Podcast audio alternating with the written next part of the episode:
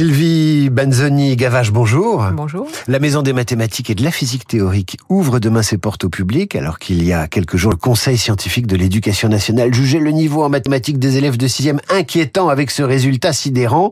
À la question combien y a-t-il de quart d'heure dans trois quarts d'heure, seule la moitié des élèves ont fourni la bonne réponse. Alors vous qui êtes chercheuse, directrice de l'Institut Henri Poincaré, qui euh, abrite cette maison des maths euh, que j'ai visitée hier, euh, que vous inspire ce résultat déjà? Bah écoutez, oui, c'est préoccupant. Après, je précise que c'est la maison Poincaré, la, la, partie euh, qu'on ouvre demain. La maison des maths et de la physique théorique, c'est l'institut dans son ensemble. D'accord. Alors, euh, comment vous avez pensé le, le parcours de cette visite? On l'a pensé collectivement déjà, en réunissant beaucoup de personnes, des, des, dizaines de personnes, à la fois de la recherche, de l'éducation, de la médiation. Et euh, on a pensé, avec les scénographes et la muséographe, des espaces euh, différents parce que c'est vraiment un bâtiment magnifique avec des espaces patrimoniaux très intimistes, avec des boiseries et puis des, des espaces très modernes et lumineux. Et donc chaque espace est décrit par un verbe.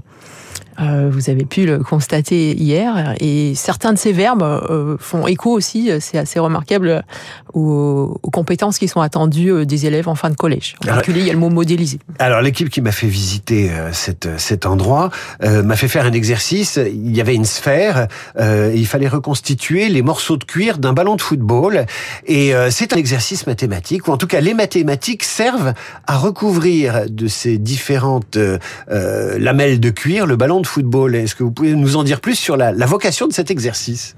Bah, C'est justement de partir d'un objet du quotidien qu'a priori tout le monde connaît, que des gens voient tous les jours, enfin en particulier ceux qui pratiquent le foot, et, j'ai remarqué que même en pratiquant le foot, euh, très souvent les gens remarquent pas comment c'est fait, et donc on, on fait réfléchir, mais comment est-ce que je peux fabriquer un ballon de foot à partir de morceaux de cuir plein? Et bien sûr, si on essaye avec seulement des hexagones, ça marchera pas, parce qu'en fait, avec les hexagones, on peut juste euh, couvrir le plan, mais pas une boule. Et on découvre que la géométrie, c'est important. Exactement. Et en fait, ce ballon peut nous emmener beaucoup plus loin aussi vers un domaine qui s'appelle la topologie. Vous m'avez repris, euh, euh, Sylvie Benzoni-Gavage. Euh, je disais maison des maths, mais c'est la maison euh, Henri Poincaré. Peut-être nous rappeler qui était Henri Poincaré? Alors, Henri Poincaré, c'est vraiment un grand savant, mais je précise que c'est la maison Poincaré. C'est la maison Poincaré, voilà. vous savez que vous allez avoir énormément de confusion. Hein. La maison des maths, le musée des maths, la maison Poincaré, euh, je vous promets euh, des rectificatifs nombreux. Tout à fait, mais donc voilà, donc c'était un, grand savant euh, né au, au 19e siècle, qui a vraiment marqué son temps parce qu'il était à la fois très très productif en mathématiques, en physique, en philosophie des sciences aussi. Et quand l'Institut a été inauguré en 1928, euh, Henri Poincaré était déjà décédé depuis longtemps, mais c'était une personnalité vraiment euh, incontestable pour nommer cet institut. Alors j'en viens aux inquiétudes de l'éducation nationale sur le, niveau en maths des petits Français. Est-ce que le classement de la France qui se situe dans le ventre mou du classement PISA au niveau européen vous inquiète? Bah, on peut s'inquiéter effectivement de la, de, oui, du fait que en France, euh, les jeunes et donc les futurs adultes ont un, des compétences mathématiques qui sont pas aussi euh, euh, élevées qu'on pourrait le souhaiter. Et ça joue sur euh, les carrières, c'est-à-dire que c'est des jeunes qui vont pas pouvoir s'orienter vers des carrières scientifiques alors qu'il y a beaucoup de besoins, et ça joue également sur bah, leur propre parcours de vie, parce qu'en fait, je suis vraiment convaincue que avoir une culture mathématique, ça aide dans la vie courante. Alors, ce qui est curieux, c'est que euh, en sixième, donc, on constate un niveau assez euh, moyen, voire médiocre, euh, mais qu'ensuite, pour ceux qui choisissent les maths et qui s'y intéressent vraiment et qui y arrivent, la France, je dirais pas qu'elle qu'elle rattrape son retard, mais en tout cas, elle fournit d'excellents ingénieurs, d'excellents matheux. Et oui, c'est une, une, des particularités du système éducatif français, c'est que malgré un niveau moyen qui est pas terrible, on arrive à faire émerger une élite. Maintenant, c'est, c'est, ce sont vraiment les gens qui ont les codes, qui savent qu'il faut choisir les maths en spécialité, qui vont vers des filières euh, dites d'excellence euh, dans le supérieur. Et c'est quand même de la reproduction sociale. On a beaucoup de mal à attirer des jeunes de milieux moins favorisés dans ces filières-là. Ça tord le coup d'ailleurs à euh, un lieu commun. On disait alors le, les filières littéraires les filières de culture générale, euh, il faut avoir les codes, il y a le bagage de la famille, le capital social et culturel, comme disait Bourdieu, euh, alors que les maths, c'est plus égalitaire, et vous êtes en train de me dire que c'est faux. Bah oui, je crois que c'est c'est devenu faux parce que euh, alors peut-être que les jeunes qui s'orientent vers la spécialité maths qui est au lycée maintenant est quand même assez relevé vont pouvoir s'en sortir mieux dans le supérieur, mais il y a eu toute une phase où en sortant du lycée, sans comment dire environnement familial ou aide extérieure, c'était quand même assez difficile de réussir dans les études à forte dominante mathématique. Comment vous expliquez, euh, Sylvie Benzoni Gavage, qui dirigeait donc cette maison Poincaré, là je l'ai bien dit, yes.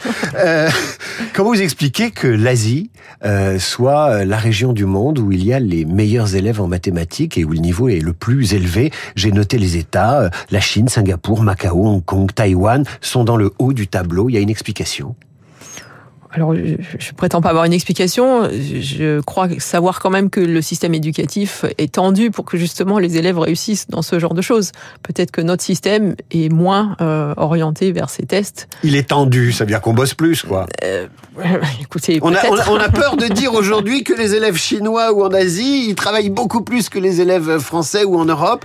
Euh, il faut le dire.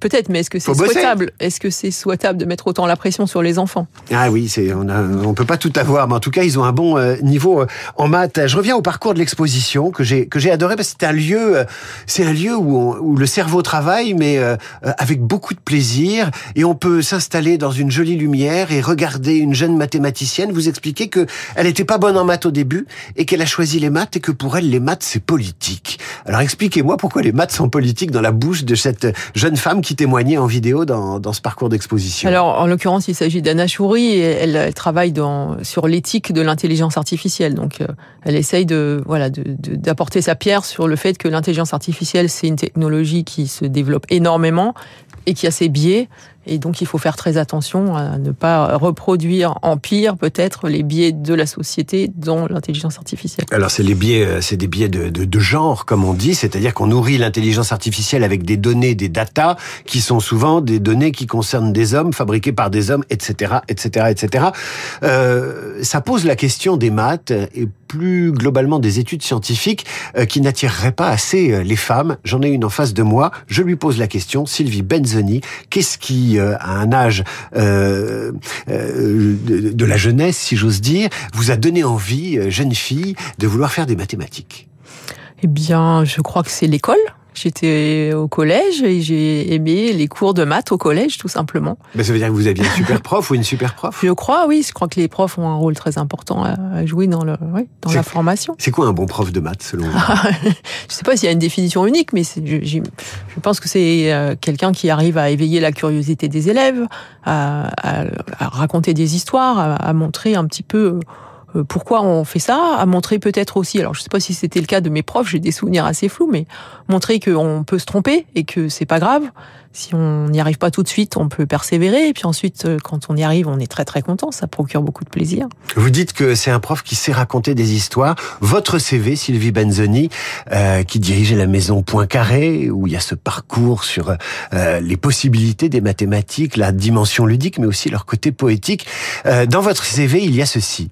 Euh, Sylvie Benzoni est connue pour ses travaux sur les systèmes d'équations aux dérivés partiels en lien avec la modélisation de fluides complexes, comme ceux présentant des transitions de phase. Je n'ai rien compris, mais je trouve ça beau. Écoutez, je vous remercie. Effectivement, c'est une succession, j'imagine, de mots pour vous qui signifient pas grand-chose. Et c'est ça aussi, faire des mathématiques, c'est arriver à, à, à, à, comprendre ce qu'il y a derrière ces mots. Euh, euh, étonnants qui sont parfois enfin, forcément on réutilise des mots de la langue courante pour faire des mathématiques. Sylvie Benzoni, Gavage, j'ai une surprise pour vous écouter.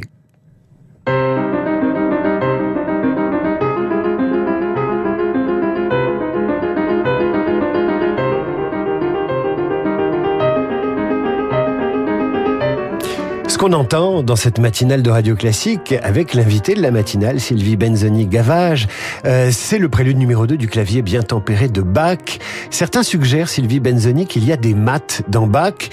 Est-ce qu'il y a des liens entre la musique et, les maths? Je crois qu'il y a des liens euh, vraiment, on peut décliner des liens à l'infini entre la, musique et les maths. Moi, il y a un lien que j'aime bien euh, évoquer, c'est le fait qu'on peut apprécier la musique sans être musicien ou musicienne. Et j'aime bien essayer de convaincre les gens qu'on peut aussi apprécier les mathématiques sans être mathématicien ou mathématicienne. Est-ce que vous avez euh, modélisé, calculé, anticipé au moyen de graphiques, euh, d'équations, l'évolution des visites du public euh, à partir de demain à la maison Poincaré Vous avez des objectifs euh, en, en, nombre et en chiffres? Alors on a des objectifs. On va commencer avec l'équipe qu'on a actuellement, l'idée c'est d'arriver à accueillir 30 000 personnes sur trois ans. On aimerait en avoir plus, mais il faudra avoir plus de monde dans l'équipe. Sylvie Benzoni qui dirige l'Institut Henri Poincaré ou qui dirige la maison Poincaré, je m'y ferai jamais. Mais alors, est-ce qu'il y a un musée des maths euh, et de la physique théorique ou pas? Il, elle, va avoir sa, il a son endroit. Comment on le nomme ce, lieu? Le musée, c'est la maison Poincaré. C'est la maison Poincaré où. Euh, et, je précise qu'il y a une responsable. Moi, je suis la directrice de l'institut, et il y a une responsable qui s'appelle Elodie Christophe. La physique théorique et les maths découvertes demain au public à Paris, 11 euh, rue Pierre et Marie Curie. Allez-y et surtout faites la visite guidée avec explication. C'est la meilleure façon de vous y amuser et d'apprendre plein de choses. Merci madame et bravo. À suivre le rappel des titres et la revue de presse d'un garçon qui a fait un bac philo et des maths, Hervé Gattegno.